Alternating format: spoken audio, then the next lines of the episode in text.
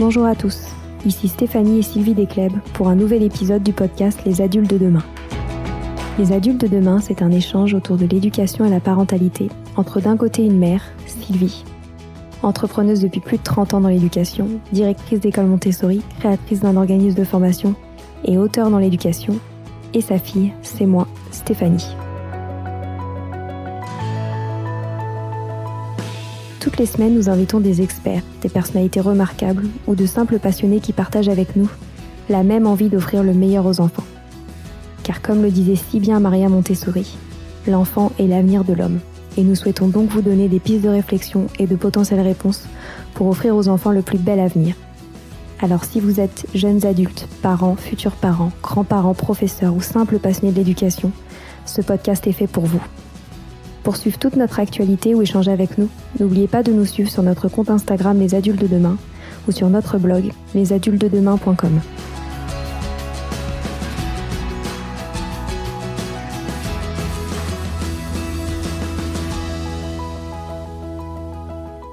Si vous n'avez encore jamais vu de conférence d'Isabelle Peloux, je vous invite à le faire tout de suite. Isabelle est une personnalité importante de la pédagogie en France. Forte de son expérience à l'école du colibri aux Amanins, elle nous raconte comment chaque jour dans sa classe est un nouvel apprentissage. Inspirée par de nombreux spécialistes d'éducation, de pédagogie et de neurosciences, une phrase de Pierre Rabhi la porte depuis toujours. Quels enfants laisserons-nous à notre planète? C'est ainsi qu'au quotidien, elle réfléchit et expérimente constamment de nouvelles méthodes afin que toutes les différences des enfants soient prises en compte. Son objectif? Éduquer à la paix, un projet que l'on admire forcément. Je vous souhaite une très bonne écoute.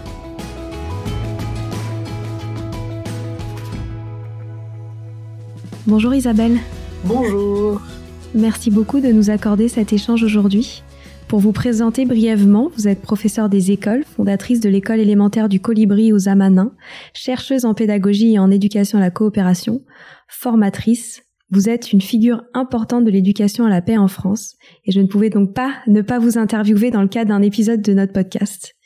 Mais alors la première question qui me vient, c'est pourquoi avez-vous décidé de dédier votre carrière professionnelle à l'éducation et l'enseignement? Alors, je crois que c'est venu quand j'étais très petite, où euh, j'ai eu un petit frère quatre ans après moi et où je me suis dit, mais il faut que je montre aux adultes que c'est pas comme ça qu'il faut faire. Voilà. Ma vocation, elle est née vraiment petite et ensuite, ça a été une quête permanente de, mais comment protéger les enfants parce qu'ils sont moins autonomes que nous et que du coup, on peut pas faire comme s'il se passait rien pour eux. Comment avez-vous vécu vos premières années en tant qu'enseignante dans le système classique? Alors pas si mal que ça. Moi j'ai plutôt bien aimé. J'ai eu la chance ou, je, ou pas la chance, j'en sais rien, mais pour moi c'était une chance euh, d'être dans l'enseignement privé catholique, ce qui fait qu'on a une marge de manœuvre au niveau de la liberté pédagogique beaucoup plus importante que dans l'enseignement public. Et ça je m'en suis rendu compte après. Et euh, bah, une fois qu'on a trouvé une équipe avec qui on s'entend bien, dans ces écoles-là, en fait, ça peut être un travail assez formidable. Enfin, voilà, moi j'ai trouvé qu'on était très créateurs, on pouvait beaucoup expérimenter. Et du coup, la démarche de chercheuse, j'ai commencé à l'acquérir plutôt dans ce domaine-là. Et qu'est-ce qui vous a donné envie de faire autre chose? Alors c'est une opportunité parce qu'en fait j'avais jamais pensé faire une école. C'était pas dans mes ambitions parce que dans ma tête c'était rangé dans la case enfant privilégié, un peu hors société et comment ils vont faire pour se réadapter après. Bah, et en fait ça a été l'opportunité euh, avec le projet des Amanins où euh, je montais les classes découvertes et un jour j'ai dit ah mais ici on aurait une école elle serait en classe découverte toute l'année et ben, on m'a dit vas-y voilà donc ça a été euh, un peu un challenge à relever qui m'a bien plu et la question financière ne se posait pas parce qu'on avait un mécène. Donc en plus, j'avais pas la case enfant privilégié qui était euh, trop euh, éclairée à vif, donc ça m'allait bien. Voilà. Et qu'est-ce que ça veut dire classe découverte? Ça veut dire que ça donne des enfants qui sont euh, c'est une école qui est en pleine nature parce que nous avons la chance d'être en pleine campagne et qui est rattachée à un centre où il y a une ferme. Et du coup, il y a plein d'activités qu'on peut faire pour de vrai. Ça fait une école hors les murs. Ça fait une école où les enfants sont peuvent donner du sens à leurs apprentissages très facilement parce qu'ils le voient concrètement à l'extérieur, ils peuvent aller l'expérimenter. Et comme c'est par l'expérience qu'on apprend, ben voilà, là on avait matière à leur faire faire euh, très facilement plein de choses. Qu'est-ce qui vous a semblé important euh, à expérimenter d'un point de vue pédagogique? Je sais que vous avez beaucoup travaillé sur ce sujet, et notamment sur le sujet de la coopération. Et je sais que ça, ça va beaucoup intéresser nos auditeurs, donc euh, j'aimerais bien que vous, nous en disiez plus. alors moi j'étais euh, déjà dans les mouvements freinés, hein, dans tous les ICEM, sur la recherche de euh, du tâtonnement expérimental de Claparède. Enfin voilà, c'est les pédagogues qui m'ont inspiré. Et après j'étais très rattachée à Philippe Mérieux, qui lui travaillait beaucoup sur la place de la socialisation à l'école. Et ça, ça me passionnait parce que je trouvais que le groupe social école était euh, pour certains enfants le lieu de, de résilience et pour d'autres enfants un vrai apprentissage parce qu'à la maison ils étaient dans un milieu plus intime et qu'ils le faisaient peu.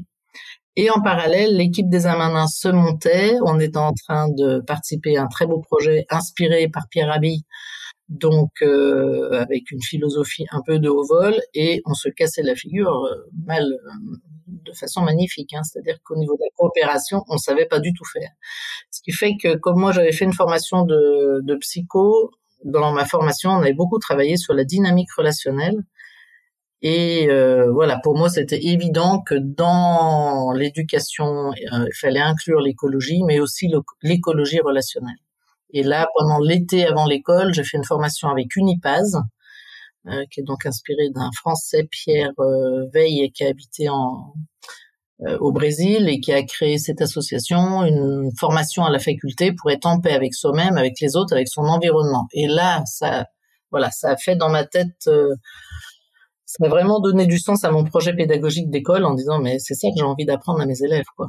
Et comme c'est au service des méthodes qu'on utilise, c'est-à-dire que la pédagogie qu'on utilise vient du tâtonnement expérimental, donc des, des pédagogies freinées qui partent, on fait d'abord une recherche personnelle, qu'est-ce que je pense savoir sur le sujet. Ensuite, je me pose des questions sur ce sujet, j'émets des hypothèses, je fais des expérimentations pour vérifier mes hypothèses et j'en tire un nouveau savoir. Cette démarche-là demande forcément qu'à un moment, je travaille en groupe et donc est vraiment au service de la coopération. Donc, euh, on a vraiment très vite réfléchi sur le fait que coopérer, fallait que ça s'apprenne. En fait, on pouvait pas juste leur demander de coopérer parce qu'ils savent pas faire, et nous, les adultes, on savait pas faire. Donc, euh, ça a été vraiment, je me suis inspirée de ce qui nous manquait en tant qu'adultes pour le porter au niveau des enfants. Et alors, comment cela se concrétise dans votre école?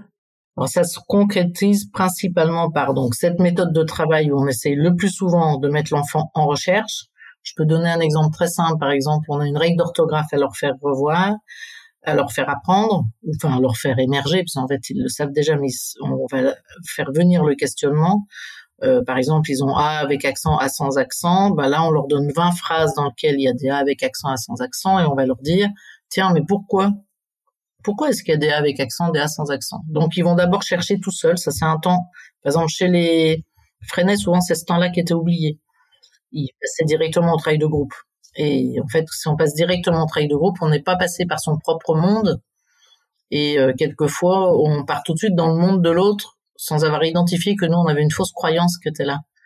Donc, il faut d'abord passer par son monde pour que ces fausses, les croyances qu'on a émergent. Et ensuite, quand je vais me confronter aux croyances des autres, euh, tout seul, je vais voir que ma croyance, ah oui, ça marche pas en fait ce que je raconte, ou bien au contraire, je vais voir que la croyance de l'autre fonctionne pas, et du coup, on va pouvoir euh, coopérer et pour mettre au point des hypothèses et ensuite les vérifier et ensuite en tirer un nouveau savoir. Donc cette méthode, on l'utilise le plus souvent possible dans la journée, pas tout le temps parce qu'elle ne répond pas à tous les besoins des enfants et à toute la pédagogie, mais c'est une pédagogie parmi d'autres, mais elle marche quand même vraiment très bien. Quand elle fonctionne, c'est vraiment la plus efficace. Ce travail de groupe génère forcément des tensions. Et en fait, si on ne gère pas ces tensions dans le reste de la semaine, ça donne des enseignants qui au bout d'un moment disent euh, non mais le travail de groupe c'est bien gentil, ça fait trop de bruit, euh, ça met le bazar. Euh, après j'ai plein de tensions entre mes élèves, donc hop je les remets en randonnion, ils retravaillent tout seuls et on n'en parle plus. Voilà. Donc comment les aider à coopérer et à dépasser ces tensions? Donc là nous on a mis en place trois temps dans la semaine, un temps d'atelier philo. Donc là pour ceux que ça intéresse, faut vraiment aller lire les écrits de, de Frédéric Lenoir euh, avec la Fondation Sève, là, Savoir-être et vivre ensemble, parce qu'ils trouveront tout ce qu'il leur faut dedans.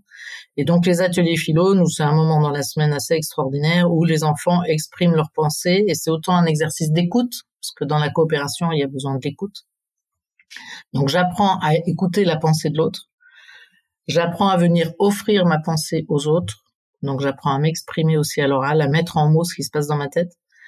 Et nous, ce qu'on voit, c'est que ça ouvre à beaucoup de tolérance parce qu'en fait, je me rends compte que sur un sujet, ah oui, il y a plein de façons d'observer ce sujet. Il n'y a pas que la mienne.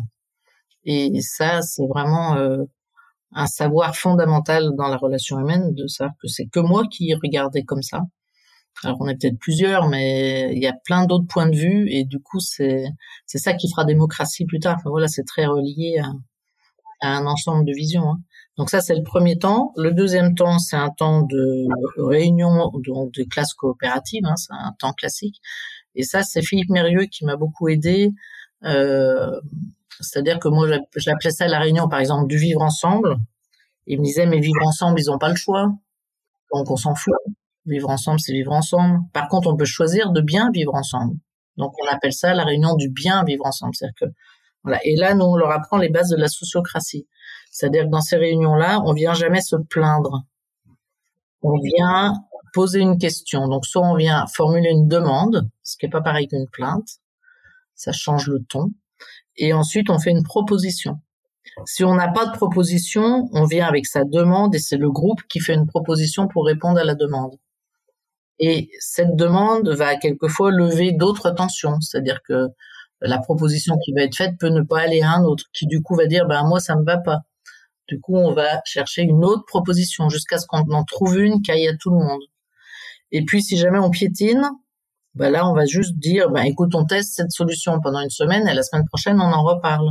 Ce qui fait que ça permet d'avancer très vite. Avec les enfants, cette méthode, elle va assez rapidement. Ils sont moins compliqués que les adultes. Nous, on l'a testé en équipe aux Amana. Quelquefois, c'était très long de lever toutes les tensions. On en avait. Mais dès qu'on a la solution de donner un délai, euh, et entre adultes, ça ferait pareil, hein, dire, ben, on en reparle dans trois mois. Ben, on sait que on va avoir le temps de dire pourquoi on était inquiet. Parce que concrètement, on aura vécu la nouvelle solution et on pourra dire, bah, c'est ça, je sentais bien qu'il y a un truc qui irait pas, bah, c'est là que ça va pas. Et du coup, on va pouvoir améliorer la solution. Voilà. Donc ça, c'est le deuxième temps. Et le dernier temps, c'est le temps d'éducation à la paix. Et donc là, on va leur donner des outils pour gérer ces états émotionnels quand ils sont inconfortables. Comment je peux faire pour me ressourcer? Donc, il y a évidemment toute la pratique artistique, il y a tout le rapport à la nature, il y a la, euh, des exercices de recentrage multiples et variés, du yoga, de la respiration, etc. Voilà. Et on donne aux enfants, il y a une boîte euh, à soucis, il y a euh, les mandalas, enfin voilà. Chaque fois, comment, quand j'ai une émotion qui m'est inconfortable, et comme je suis à l'école, si je suis dans une émotion inconfortable, je vais pas pouvoir travailler et apprendre, il faut que je puisse la mettre de côté pour pouvoir retrouver une sécurité en interne qui me permette de me remettre au travail. Parce qu'à l'école, on n'est pas là pour les soigner, c'est pas euh, c'est pas de la psychothérapie. Hein, c'est vraiment de la gestion de mes états émotionnels du moment parce que ben je suis à l'école pour apprendre et si j'apprends pas, je vais repartir avec deux soucis. Quoi. Voilà, on va leur apprendre ça et puis à être en paix avec les autres, évidemment. Ça c'est le gros morceau. Donc euh, qu'est-ce qui se passe dans le lien? Euh, Qu'est-ce qui se passe pour moi? Qu'est-ce qui se passe pour les autres? Comment j'apprends à être en empathie? Comment je me fais Comment je fais attention de pas écraser les autres, mais comment je fais attention de pas me laisser écraser? Euh, voilà, donc tout ça, c'est, euh, on passe beaucoup par les jeux coopératifs qui sont une mine d'or de situations où, euh, en jouant, on se retrouve confronté à des à des solutions de coopération où, ah oui, si on fait comme ça, ça marche mieux. Voilà, donc les enfants apprennent beaucoup avec tout ça. Et après tant d'années d'expérimentation, qu'est-ce que vous pensez des, des résultats obtenus de, de cette manière de, de fonctionner à l'école? Alors déjà, euh, c'était tout le temps, on, nous on s'est vraiment positionné en chercheur, ce qui fait que ce qui est vraiment intéressant, c'est qu'on pouvait adapter tout le temps parce que les enfants bougent aussi. Et les enfants de 2022 sont pas les mêmes que quand j'ai débuté en 2006. Euh, ce qui fait que ça permet, euh, en étant chercheur, en fait, on s'adapte tout le temps à cette nouvelle société qui est en train de monter. Par exemple, là, on a des enfants aujourd'hui qui sont euh, nés avec la problématique du réchauffement climatique. Et donc, c'est des enfants qui demandent à passer à l'action. Et ça, moi, je connaissais pas ça avant. Avant, on les protégeait plutôt, on leur en parlait pas trop, on savait pas trop quoi en faire.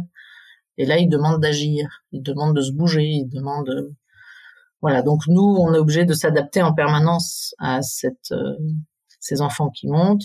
Donc euh, oui, ça change tout le temps. Je sais pas comment vous dire. A le, bilan, c'est que ben on, fait subtilement évoluer tout le temps le, protocole. On s'enrichit toujours des nouvelles découvertes et puis les neurosciences viennent vraiment nous aider. Euh, si on en prend le bon côté, parce qu'évidemment après il y a le côté évaluation et, chiffrage qui est pas forcément passionnant, mais euh, tout ce que fait Olivier Houdet et tout, tout ce, groupe, ce groupe de recherche qui nous aident à comprendre ce que c'est qu'un biais cognitif, un biais décisionnel, ben ça on l'explique aux enfants du coup. Voilà. Et pour les enfants, c'est très c'est très apprenant quoi, de comprendre comment ça fonctionne. Ah bah oui, t'as vu, j'ai refait tout le temps le même truc, je m'en étais pas rendu compte, c'était devenu un réflexe. Ben oui. Voilà. Du coup, ça, ça, ça aiguise ce qu'on appelle le discernement, qui est fort utile aujourd'hui. Euh, où on est même tous très perdus en disant ben, maintenant qu'on a compris que tout était faux, bah comment on fait pour se comment va-t-on savoir où est la bonne information? Et eh ben justement, on n'en sait rien. ouais. Ce que j'aime aussi beaucoup dans votre approche, c'est que vous réfléchissez énormément à la posture de l'adulte. Et j'ai vu dans l'une de vos conférences euh, que vous disiez notamment de travailler qu'avec des adultes responsables. J'aime bien cette expression. Est-ce que vous pourriez nous en dire un peu plus? Alors, pour de vrai, évidemment que tout le monde se définit en adulte responsable quand même. Mais euh, c'est plutôt que, euh, voilà, moi, ce que je dis beaucoup, c'est que la méthode est moins importante que la posture de l'adulte. Et qu'il y a rien, euh, même un instinct qui aurait des méthodes très traditionnelles, pas très modernes et un peu rasoir, si c'est quelqu'un qui humainement est très à l'écoute des enfants, est très respectueux et donc très aligné à l'intérieur de lui dans ce qu'il leur transmet, ce sera un excellent enseignant. Le contraire n'est absolument pas vrai. on peut appliquer une très bonne méthode pédagogique et ne pas être aligné et du coup harceler un enfant ou l'écraser ou l'humilier. Euh, voilà. Il n'y a rien de pire quand je suis en train d'apprendre que d'être dans le jugement de l'autre. Quand je suis en train d'apprendre, je suis en position de vulnérabilité. Je sais que je ne sais pas. Et c'est très désagréable. Personne n'aime cette posture. voilà, elle est très insécurisante. Donc j'ai besoin en face de quelqu'un qui n'est pas dans le jugement, voilà. Moi, je n'ai jamais dit à un élève qu'il était nul, évidemment. Mais j'ai déjà eu des élèves qui sont venus me voir trois fois de suite avec leur exercice faux. Et imaginez la troisième fois où ils arrivent et moi je suis rempli d'un découragement. Le, le temps de, eh ben ils l'ont entendu. Hein, voilà. Et pourtant, je n'ai rien dit. Je vous promets que je l'ai pas dit. voilà. Et du coup, il faut vraiment être super attentif. Et du coup, moi, je rajoutais toujours, écoute, là, le, soupir, il n'est pas pour toi, il est vis-à-vis de moi, parce que mon métier, c'est d'expliquer. Je suis une machine à explication. C'est ça mon travail. Et là, manifestement, j'explique mal puisque tu ne comprends pas. Donc, il faut que je trouve comment t'expliquer autrement. Donc, c'est de ma faute, il faut que je cherche. Donc, le nul, il est de mon côté. Enfin, vraiment, l'incompétence, elle est du côté de l'adulte, elle n'est pas du côté de l'enfant.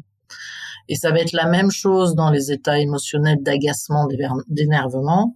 Voilà, moi, je suis humaine quand je suis à l'école. J'ai des journées où mon seuil de tolérance n'est pas le même. Et du coup, euh, je préviens les enfants. Bah là, j'ai très mal dormi, je vous préviens, je vais peut-être un, un peu plus irritable que d'habitude pour qu'ils sachent où je suis. Mais ça veut dire que si je m'autorise à faire ça, je les autorise à faire pareil. Je les autorise à dire en ce moment je vais pas bien. Et du coup, je suis plus susceptible et j'en tiens compte. Voilà. Donc c'est ça l'intelligence relationnelle, c'est prendre en compte ce qui se passe, mais pas s'en servir comme d'une excuse. C'est pas parce que je suis pas bien que du coup j'ai le droit de crier plus que d'habitude. Voilà. Et puis après, je vais aussi tolérer en moi, ça je le rajoute, c'est important, que de temps en temps je vais pas y arriver. Il y a des jours où je vais pas être très performante. Il y a des jours où je vais craquer, je vais crier. Voilà, Isabelle Pelou, elle crie avec elle, ça arrive. Et c'est pas dramatique. Ce qui est dramatique, c'est si je le reconnais pas. Et donc là, je vais ensuite dire à mes élèves, bah, excusez-moi, là, euh, effectivement, c'est pas juste, mais c'est juste parce que je, je, vois bien qu'on n'arrive pas à s'entendre et euh, ou que vous vous dépassez les bornes et j'ai pas su comment faire autrement qu'en vous criant dessus. Quoi. Et puis il y a des fois où c'est bien de crier parce que ça contient. c'est pas un crier pétage de plomb, c'est un crier euh, aligné. Et c'est là où je fais appel à la responsabilité de l'adulte. C'est-à-dire qu'à un moment, non, mais là, c'est ma qualité d'indignation, c'est non, quoi. Là, c'est juste pas possible de continuer comme ça. Parce qu'il y a les autres, parce que t'es pas tout seul, parce que tu peux pas te permettre de, de, quand tout le groupe demande à faire quelque chose, il y a que toi qui, qui veux pas, par exemple, bah, tu peux pas faire une crise on peut entendre que c'est difficile pour toi, mais par contre, ta façon de réagir ou d'empêcher tout un groupe de faire quelque chose parce que toi t'as pas envie, bah c'est pas possible en fait. Voilà, c'est ça la, limite de l'apprentissage social à l'école. C'est ça que tu vas apprendre, que tes frustrations, va falloir que tu à les gérer. Et t'en es capable et tu vas pas en mourir. Voilà, et ça c'est vraiment euh, très important. Ce que j'aime aussi beaucoup dans votre école, c'est le côté inclusif. Euh, vous dites notamment que ce sont ces enfants qui vous apprennent le plus. Pourquoi? Alors, pédagogiquement parlant, c'est eux qui nous apprennent le métier parce qu'en didactique, ils nous obligent à tout, tout, tout, tout, tout décomposer. Et tout ce que je décompose avec eux, que je n'aurais jamais eu l'idée et qu'on pouvait se poser cette question-là, va faire que quand je vais après faire mon cours à des enfants euh, dits ordinaires, euh, ben j'ai la décomposition en tête. Quoi. Je vais pouvoir utiliser cette décomposition pour aider les autres. Donc déjà au niveau didactique, c'est eux qui m'apprennent.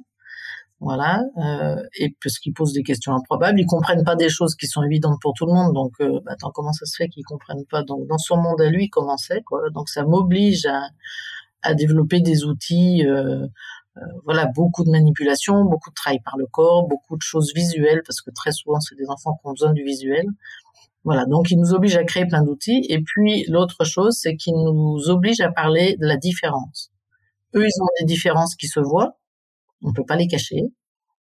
Et ça permet de, on est obligé de parler aux autres enfants de cette différence pour que les autres enfants comprennent. Parce qu'en fait, une société inclusive, c'est une société qui a appris aussi à faire avec la différence.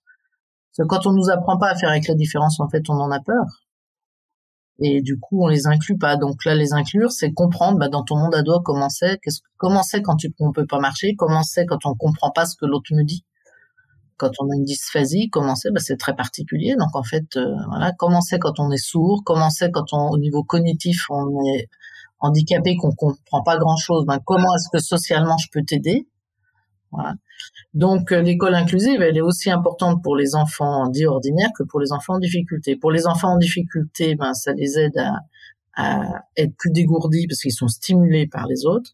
Et pour les enfants ordinaires, ça leur apprend euh, à parler de leurs propres difficultés, parce que comme les autres en parlent, ben, ils vont parler des leurs aussi et euh, à aider l'enfant en difficulté. Et quand je dis aider, c'est vraiment faire la différence. Nous à l'école, on parle beaucoup. Euh, ça, c'est grâce à un de mes amis qui est, porteur de handicap, et du coup, euh, c'est lui qui m'a appris ces termes. On fait la différence entre une compensation et du favoritisme. Et ça, c'est une notion vraiment fondamentale. C'est-à-dire que, euh, par exemple, t'es dyslexique. Euh, bah, quand on est en maths, puisque c'est en lecture que tu es handicapé, on va te lire les énoncés de maths pour que tu fasses que des maths. Par contre, quand tu es en lecture, ben, on va pas te les lire parce qu'il faut que tu apprennes à lire. Voilà. Euh, donc, on va compenser. Et l'enfant euh, dyslexique, souvent, ben, il demande qu'on l'aide tout le temps. Et, là, on lui dire, bah non, là, c'est du favoritisme. Là, t'as pas besoin qu'on t'aide, en fait. Tu vois, quelquefois, pour coller un document, un enfant qui a une AESH, il prend le réflexe de, de lui faire coller les documents, de tout faire. Non, mais ça, coller, tu peux le faire, tu le fais. Voilà, et de comprendre que le matin, c'est utile qu'elle le colle parce que c'est par efficacité pour qu'il soit plus dans les, apprentissages fondamentaux. Euh, bah nous, les après-midi, par exemple, on demande aux AESH de se retirer pour que l'enfant apprenne à demander. Voilà. Et puis, pour que ses pères, euh, que l'enfant qui est en difficulté demande à ses pères de l'aider de façon à ce que ça fasse une vraie société inclusive on a appris à attendre que la personne porteuse de handicap demande et non pas toujours aller au devant de son handicap. Euh, mon ami qui est en fauteuil roulant, par exemple, je me rappelle une fois on se promenait, puis il y avait un moment ça grimpait. Donc moi spontanément, je me mets derrière lui pour le pousser. Il a dit mais je t'ai rien demandé. Donc moi un peu vexé, euh, je lui dis il est en service. Il me dit oui mais tu me rends pas du tout service. Moi je peux compter que sur mes bras. Donc euh, il faut que je continue à entraîner mes bras. Donc là ça grimpe. Quand je pourrai plus, je te demanderai de l'aide. Mais tant que je suis autonome, c'est vraiment important pour moi de garder cette autonomie. Voilà. Donc nous, souvent, notre notre élan de générosité euh, est pas forcément bienvenu. Donc faut tout le temps, voilà, dans ton monde à toi, comment c'est Ben là j'ai besoin. Ben du coup dis-le-moi quand tu as besoin. Donc apprends à demander. Et moi j'apprendrai à répondre à ta demande. Mais de trop anticiper la demande de l'autre, ça, ça peut être une erreur. Donc dans l'aide, c'est cette posture-là qui est tellement difficile où est-ce que je mets le curseur. Donc ça ne marche que s'il y a un dialogue entre celui qui a besoin d'aide et celui qui aide. Voilà. Par exemple, nous à l'école avec les AESH, on fait un travail toutes les semaines, on fait le bilan de ça. Parce que très souvent, les AESH ont tendance à trop protéger l'enfant en difficulté parce qu'elles ont pitié de lui en disant mais le pauvre, c'est tellement difficile. Je dis oui, mais il sera toute sa vie avec ça. Il faut qu'il apprenne à le prendre en compte. Voilà. lui, il faut qu'il vraiment qu'il se responsabilise par rapport à ça. Voilà, donc euh, voilà, vous avez des personnes qui en parlent très bien. Hein. Alexandre Jolien parle excessivement bien de cette posture-là. Et ça me fait penser aussi à une euh, phrase euh, que j'ai entendu, je pense aussi dans l'une de vos conférences où vous dites que avoir pris conscience que le monde de l'autre n'est pas le mien et que ça a été particulièrement révélateur dans votre euh, parcours euh, d'éducatrice. Ah c'est même la base de tout. En fait, ça, une fois qu'on a compris ça, c'est assez incroyable. C'est-à-dire qu'on passe son temps à demander à l'autre, mais comment c'est? Mais pourquoi tu dis ça? Euh, C'est la source de tous nos malentendus. Hein, donc l'exemple de base, il est assez simple. Hein. On voit une vache, le peintre, il va voir les couleurs du paysage. le, forcément, le boucher, il voit plutôt les beefsteaks euh, à découper. Euh, euh, quelqu'un qui a peur des animaux se dit oh là là comme elle est grosse et comme elle me fait peur. Voilà, chacun va le voir à partir de son angle de vue à lui. Et c'est toutes ces données complémentaires. C'est ça, par exemple, qu'on fait en philo. On regarde une idée, puis on la regarde suivant un zoom. Euh, ben, sur ce focus-là, moi j'entends ça, ah ben moi j'entends que ça, ah ben moi j'entends plutôt comme ça. Et un enfant qui est en train d'apprendre, ben, souvent moi en tant qu'enseignante, j'arrivais vers lui en croyant qu'il pensait comme moi, parce que je savais pas qu'on pensait pas tous pareil. Donc j'allais lui expliquer comme moi j'aimais bien qu'on m'explique. Par exemple, moi je suis très visuel, j'écris beaucoup, je fais des dessins, des panneaux, des machins, ben j'en faisais.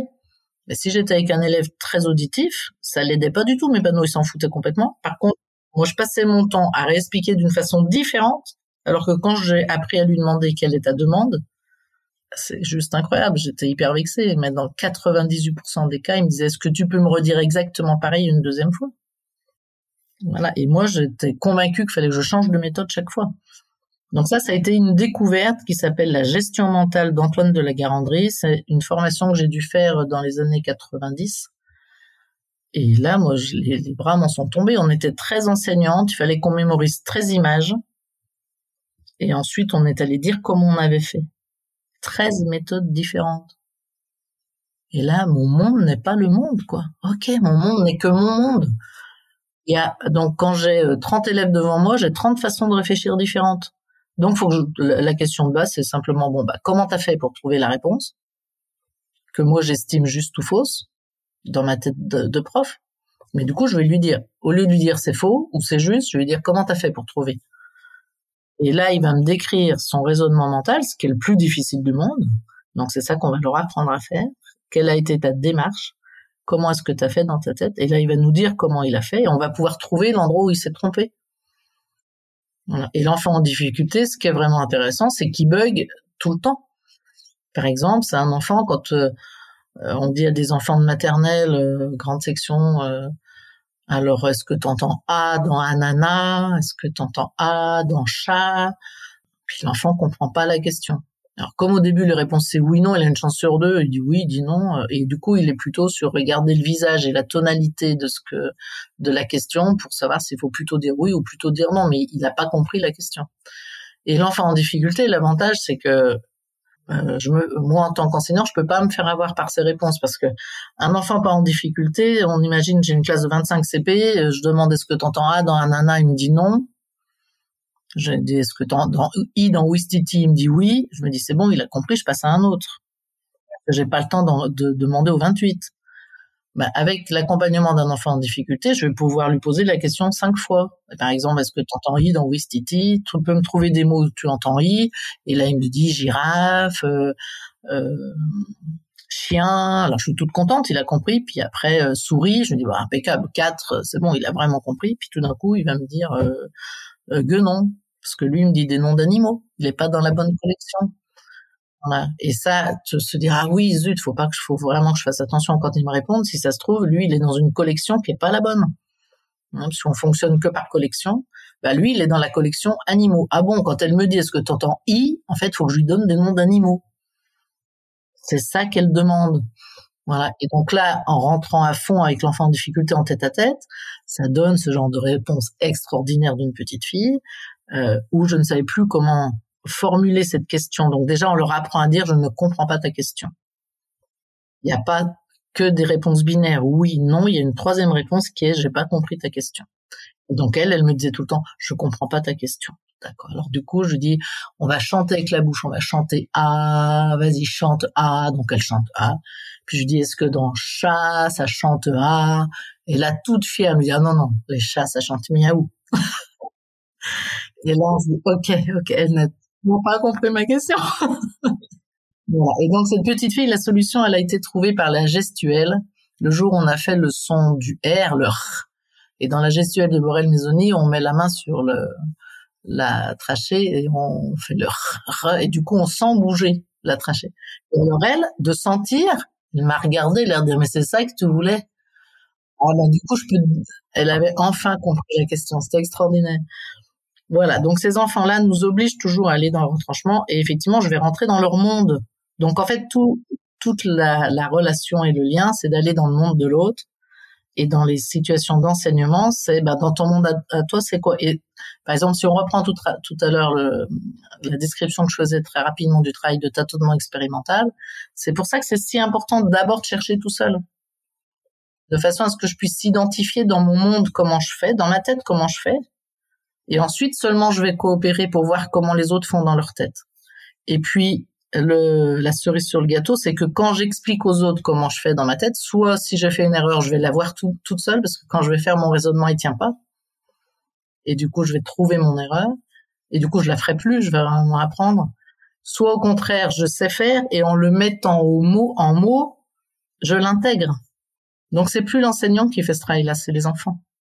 On arrive malheureusement déjà à la fin de cette conversation et j'aimerais vous poser une, une, toute dernière question. Je sais qu'il y a beaucoup euh, d'enseignants, mais également euh, de familles qui nous écoutent euh, et qui sont très friands de conseils sur comment bien accompagner les enfants. Alors vous nous avez donné plein de clés, mais peut-être que vous auriez un dernier conseil à leur partager. Alors le dernier conseil, bon, faut beaucoup les aimer, c'est toujours pareil. Il faut beaucoup les aimer. Et puis moi j'aime beaucoup une phrase, c'était Arnaud Desjardins qui disait ça, qui qui m'aide beaucoup quand je suis un peu perdu ou questionné ou me dire non mais là comment on fait? Bon déjà faut pas se décourager, c'est normal qu'il y ait des jours où ça marche pas. Et puis les jours où on, fait mal, bon, on demande pardon. Voilà, c'est ça là, on va s'excuser. Voilà, on, on est humble. Sinon, vous avancerez jamais. Si vous mettez la barre trop haut, ça va pas marcher. Euh, on est des humains et on est vulnérables. Et les enfants, c'est important qu'ils voient qu'on est des humains vulnérables. Voilà. Et donc euh, Arnaud Desjardins, il disait, vous avez un seul devoir en tant que parent, c'est d'être heureux. et ça, c'est du job. Merci beaucoup Isabelle pour votre temps. J'étais ravie de vous avoir au micro de notre podcast. C'est précieux tout ce que vous avez partagé et, bravo encore pour tout ce que vous faites. Eh bien, merci beaucoup. Voilà, c'est fini pour aujourd'hui. On espère que cet épisode vous a plu. Avant de se quitter, on a quand même besoin de vous. Si après avoir écouté cet exposé, vous ressortez avec plein d'idées pour apporter le meilleur aux enfants, n'oubliez pas de nous laisser 5 étoiles et un petit commentaire sur Apple Podcast, sur iTunes ou toute autre plateforme d'écoute de podcast. Cela nous aidera à mieux ressortir et surtout à nous motiver pour continuer cette aventure ensemble. Si vous avez des suggestions, des idées de thèmes, des questions à poser, n'hésitez pas à nous contacter sur les réseaux sociaux, Instagram ou LinkedIn, en tapant les adultes de demain. Nous serions ravis d'échanger avec vous. Si vous souhaitez en savoir davantage sur Sylvie, je vous invite vraiment à aller voir son blog sylvidesclep.com ou à la suivre sur Instagram en allant sur son profil sylvidesc, D-E-S-C, bas Montessori. Enfin, si vous souhaitez en savoir plus sur le calendrier des prochaines formations Montessori, rendez-vous sur www.apprendre-montessori.fr. On a hâte de vous retrouver vite et à très bientôt sur les adultes de demain.